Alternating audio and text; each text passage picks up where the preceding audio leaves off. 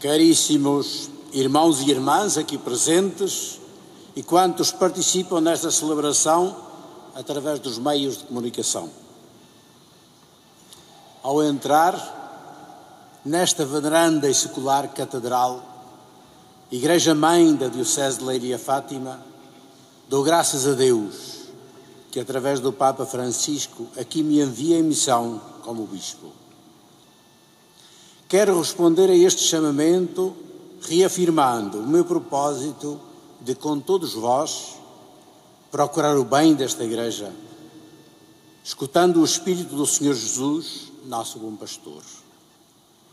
Que seja Ele a guiar sempre os nossos passos na escuta da Sua palavra, na comunhão fraterna e no serviço aos irmãos, particularmente aos que mais precisam de ajuda, e no anúncio do seu Evangelho a quantos o não conhecem ainda.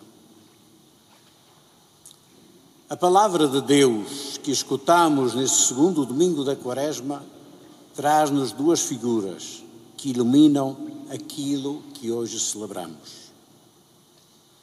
Somos, antes de mais, orientados por Abraão, o pai dos crentes, das três grandes religiões monoteístas, o judaísmo, o cristianismo, o islão. Ele é chamado por Deus para anunciar, um, um, para iniciar um novo povo com a missão de ser bênção para todos os povos da terra. Ele e Sara, sua mulher, eram já de idade avançada e sem descendência, e para mais, estrangeiros e peregrinos, numa terra que Deus lhe promete como herança, mas onde eles são estrangeiros sem herdeiros nem terra, as promessas brilhantes de Deus que escutamos hoje parecem desprovidas de qualquer fundamento e de qualquer futuro. No entanto, apesar das crises, temores e dificuldades, Abraão aceita a aliança que Deus lhe propõe e realiza os ritos de, de selar alianças do tempo dessa aliança e dessa promessa, ele verá apenas os sinais iniciais. Isaac, o filho gerado na velhice, quando já nada era de esperar, é pequeno, frágil, precisa é de ser cuidado, como todas as crianças. Mas é a semente de um povo mais numeroso que as areias das praias do mar e da vastidão do deserto. Mas tudo isso existe apenas na palavra promessa de Deus a Abraão. E ele aceita. Por isso, permanece como o pai dos que acreditam no poder e na fidelidade de Deus à sua palavra e à sua promessa, que se cumprirá no tempo fixado. Hoje, também muitos acham que a igreja envelheceu, que não tem futuro e até parecem fazer cálculos de uma contagem decrescente até o fim. Se de facto fosse coisa nossa, ia envelhecer e desaparecer. Mas não é nossa. A Igreja é de Deus e é Ele que garante a sua persistência, porque é um projeto dele. Hoje, como no passado, o sonho de Abraão não é um delírio de uma mente deprimida e incapaz de encarar a realidade difícil do presente. É o princípio e a semente de uma possibilidade de transformação do hoje e do futuro. Essa é a atitude que nos é pedida. A de alguém que tem lucidamente sede e vontade de futuro e que adera ao sonho de Deus tornando realidade no coração, na mente e nas atitudes, até que possa acontecer de verdade neste mundo. De Deus haverá sempre a persistência do seu projeto. De nós, a possibilidade e o desejo de, aceder, de comungarmos desse projeto e de o tornarmos realidade neste mundo. Esse é o papel de cada um e da Igreja. O segundo sinal da palavra de Deus de hoje é o de Jesus com os discípulos no Monte da Transfiguração.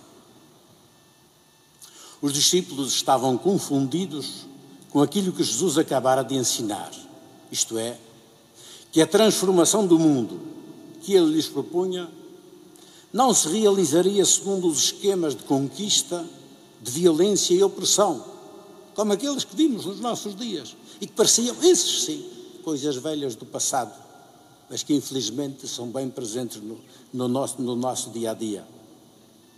Eles estavam habituados a isso e esperavam um Deus que viesse aniquilar os seus inimigos e a estabelecer o reino dos justos. Jesus, pelo contrário, anuncia-lhes que o mundo novo que ele propõe passa pelo empenhamento pessoal e solidário da própria vida e que essa atitude o levaria a ele à prisão, ao sofrimento e à morte. Mas dizia-lhes e assegurava-lhes que isso não é o fim, mas o princípio de um mundo realmente transformado a partir de outros princípios e com outros resultados. No Monte da Transfiguração, Jesus mostra os novos horizontes da libertação, da dignidade, do compromisso e da fraternidade, da felicidade e da vida. Por isso, convida os discípulos a seguirem-no, varrendo a violência dos seus projetos, ensinando um novo modelo de liderança e de sucesso e propondo-lhes que adiram ao seu caminho de entrega da vida nas mãos de Deus para o serviço e o cuidado dos outros, particularmente dos mais frágeis. Cuidar, cuidar assim do mundo é o caminho para abrir para abri-lo à totalidade da vida no mundo de Deus. É como um rio que percorre, que se vai formando e que vai crescendo até entrar no mar. Estas duas imagens iluminam o nosso caminho como igreja e o ministério do bispo e de todos os que servem o povo de Deus. Não perseguimos um projeto próprio, porque senão seria curto como a nossa medida e seria efêmero como o nosso existir. Estamos ao serviço dos desígnios e do projeto de Deus. Em igreja, unidos pela palavra de Deus, cada um segundo os dons que recebe do Espírito de Jesus, procuramos fazer da vida um dom generoso e solidário, sem barreiras nem preconceitos ou exclusões aberto à totalidade da vida que só Deus mesmo pode oferecer. É esse projeto que, de, que vos convido para discernirmos e seguirmos juntos como igreja. Chego aqui hoje, vindo da igreja de Setúbal, que saúdo com muita amizade no coração do Senhor, pois trago também no coração e numa sentida saudade que ficará comigo da vida. Mas venho também com muita liberdade, disponibilidade e esperança para continuar aqui o ministério episcopal que iniciei em terras entre Tejo e Sado, procurando imitar e exprimir o amor que todos recebemos do Senhor. O amor não se divide quando se alarga a outras pessoas mas cresce com aqueles que vamos conhecendo e amando.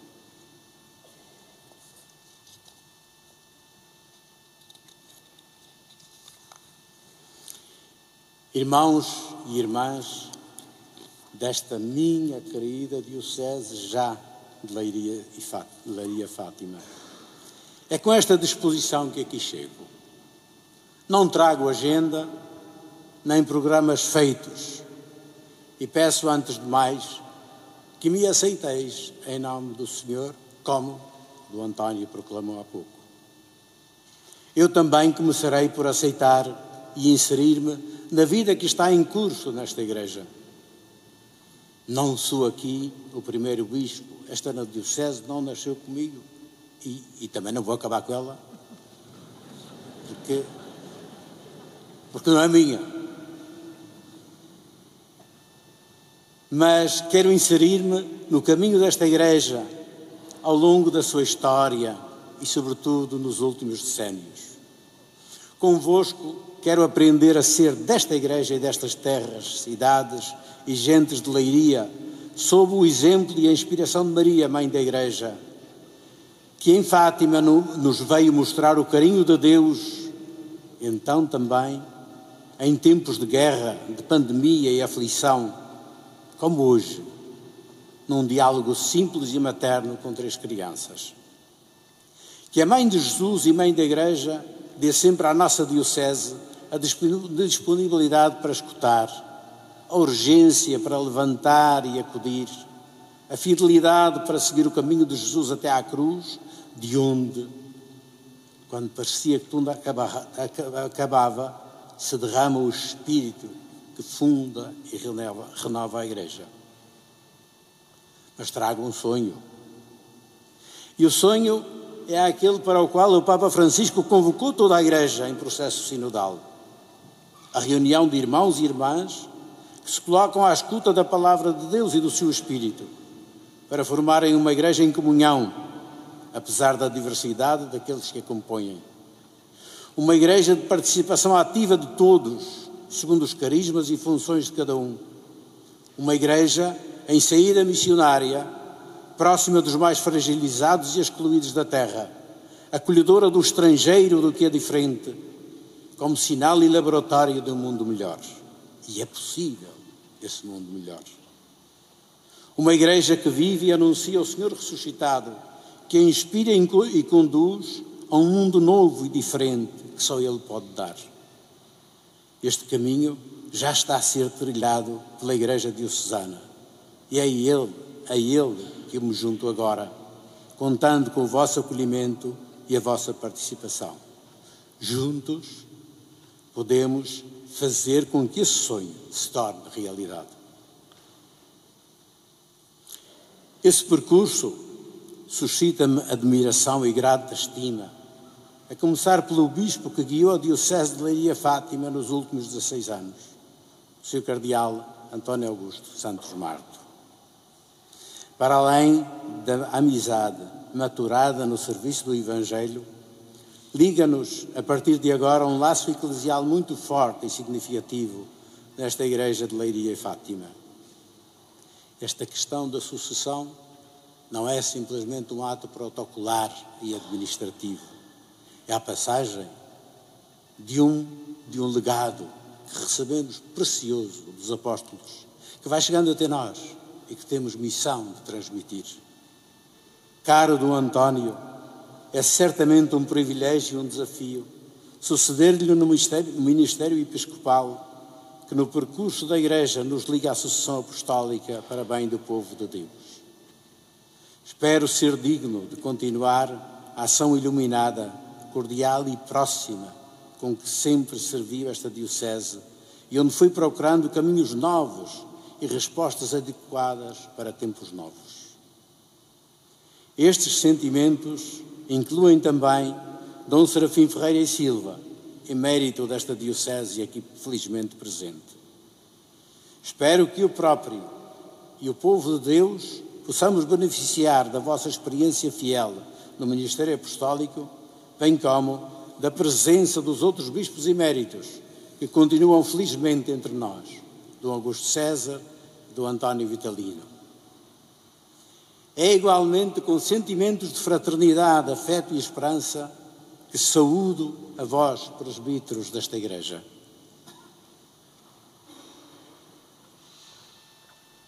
Ainda conheço poucos de vós, mas espero que o conhecimento e a amizade se vão desenvolvendo com todos, na comunhão e na efetiva participação no ministério que o Senhor nos, nos confia a todos em conjunto. Na união do presbitério e do bispo, realiza-se o primeiro círculo da sinodalidade diocesana. Encontrar-me-eis sempre de coração aberto para procurarmos juntos os caminhos de Deus para a Igreja, a cujo serviço Ele nos chamou. Saúdo também os nossos seminaristas. Não sois muitos, mas não vos deixeis esmorecer por isso. Continuaremos a rezar como pediu o Senhor e a fazer aquilo que está ao nosso alcance, para que ele envie operários para a sua seara. Saúdo-vos igualmente, religiosos e religiosas, que vos encontrais na nossa Diocese e a alimentais pelo dom da vossa consagração e pela diversidade de serviços que prestais, desde a oração contemplativa que sustenta a Igreja, ao acolhimento dos mais frágeis, ao empenhamento pastoral e missionário, para além do testemunho da universalidade da Igreja através da, da interculturalidade da maioria das vossas comunidades. Saúdo todos os irmãos e irmãs que na catequese, nos movimentos e serviços paroquiais e diocesanos, são expressão especialmente viva da nossa Igreja. É através da vossa generosa dedicação que ela realiza a sua missão como expressão da presença efetiva do Senhor Jesus. Quero dirigir uma palavra muito cara e especial aos jovens, que são objeto de especial atenção e carinho, tanto da parte das famílias como da mãe Igreja. Não vos deixeis ficar apenas como observadores de, da construção da nossa comunidade diocesana. Não fiquem a ver a, a passar a procissão, levem o andor O percurso sinodal em que estamos empenhados e a Jornada Mundial da Juventude que estamos a preparar são ocasiões de participação ativa que não podeis perder. A Igreja conta convosco na primeira linha desta festa universal que, que a vós é especialmente dedicada. Mas nenhuma igreja local como a nossa, Leiria, Leiria Fátima, se entende ou realiza a sua missão se se fecha em si mesma. Saúdo, por isso, de coração grato e fraterno, os meus irmãos do Episcopado, que com a sua presença atestam a comunhão e a colegialidade da Igreja em Portugal. Saúdo especialmente o Senhor Núncio Apostólico do Episcópulo, que representa entre nós a solicitude universal do sucessor de Pedro, o Papa Francisco. É uma feliz coincidência que hoje celebremos o nono aniversário da sua eleição para sucessor de Pedro no serviço de comunhão e condução da Igreja.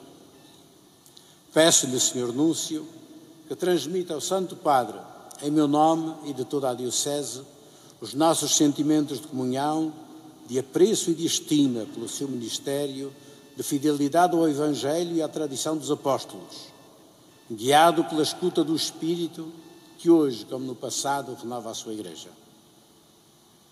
Saúdo também, de modo muito fraterno, o Sr. Cardeal Manuel Clemente, que presida a sede metropolita em que se insere a nossa Diocese.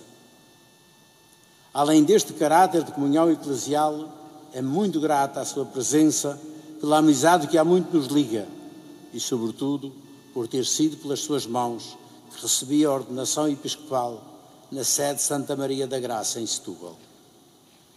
É neste ambiente de igreja que quero saudar também os membros da minha família. É a igreja familiar onde aprendi a conhecer o amor de Deus através do amor dos pais, das manas e manos e da restante família, tanto da família que me acolheu, como das famílias que dela se formaram. Foi também nela, pelo testemunho do meu irmão mais velho, sacerdote aqui presente, surgiu e cresceu a minha vocação sacerdotal e missionária. Bem-ajo. Esta celebração não teria sentido se se limitasse apenas à Igreja Visível e às suas instituições. Inserida na Igreja em Portugal, a Igreja de Laria Fátima não pode ficar fechada em si mesma, mas é chamada a estar em constante diálogo e serviço à sociedade, na busca de caminhos de compreensão, de estudo e de construção de um futuro viável e em paz para o nosso planeta e para todos os que o habitam. Saúde, por isso, com particular cordialidade, a Sra. Ministra da Justiça e do Interior, o Sr. Secretário de Estado da Saúde, que representam o Governo de Portugal. Quero sublinhar a satisfação pelo significado da vossa presença e a importância de vivermos num país que sabe reconhecer a liberdade dos seus cidadãos, coisa que hoje pensávamos já descontada, mas não o é. e a importância da expressão privada e pública das suas, das suas opções espirituais e religiosas. Como acabei de exprimir, para nós, o compromisso eclesial de fé reforça a participação na cidadania e na atitude solidária para colaborar com as instituições públicas e privadas, a fim de ir ao encontro de todos, particularmente dos mais esquecidos, na sua luta por uma vida justa e digna. Espero que possamos colaborar sempre, como tem sido, eh, tem sido habitual, para encontrar caminhos de colaboração para o bem do nosso povo. Quero saudar com muito respeito, muito respeitosa e cordialmente os senhores e senhoras presidentes da Câmara, das câmaras municipais e juntas de freguesia da nossa Diocese. Quero afirmar o meu desejo de um conhecimento mais próximo e pessoal em breve, logo possível, e que uma colaboração profícua no respeito das funções para as quais fostes eleitos e, sobretudo, a disponibilidade para participar ao nível da proximidade que caracteriza o poder local e ir ao encontro das pessoas que todos servimos. Quero igualmente exprimir a minha estima, respeito e gratidão aos representantes das forças de defesa e segurança presentes na Diocese, bem como das instituições sociais, de proteção civil, de bombeiros e tantos outros, especialmente o admirável esforço e dedicação das pessoas que dão vida aos serviços de saúde e de cuidados alimentares para todos, que foram e são protagonistas fundamentais nas crises de pandemia dos incêndios que martirizaram o país e esta região. Bem-ajam e que Deus vos abençoe pelo bem, pelo bem que fazem. Finalmente, quero agradecer a todos que, com esforço e dedicação de alma, prepararam estas celebrações, permitindo que todos vivêssemos este momento significativo para a vida diocese com alegria e esperança. Que ele sirva para fortalecer os nossos passos na construção de uma igreja enraizada na fé, forte e carinhosa no amor, generosamente solidária na missão de testemunhar o amor salvador do, do Senhor. É esse amor que agora celebramos, professando a nossa fé, a fé de Abraão e acolhendo na Eucaristia o Senhor Jesus, nosso pastor e nosso guia. Amém.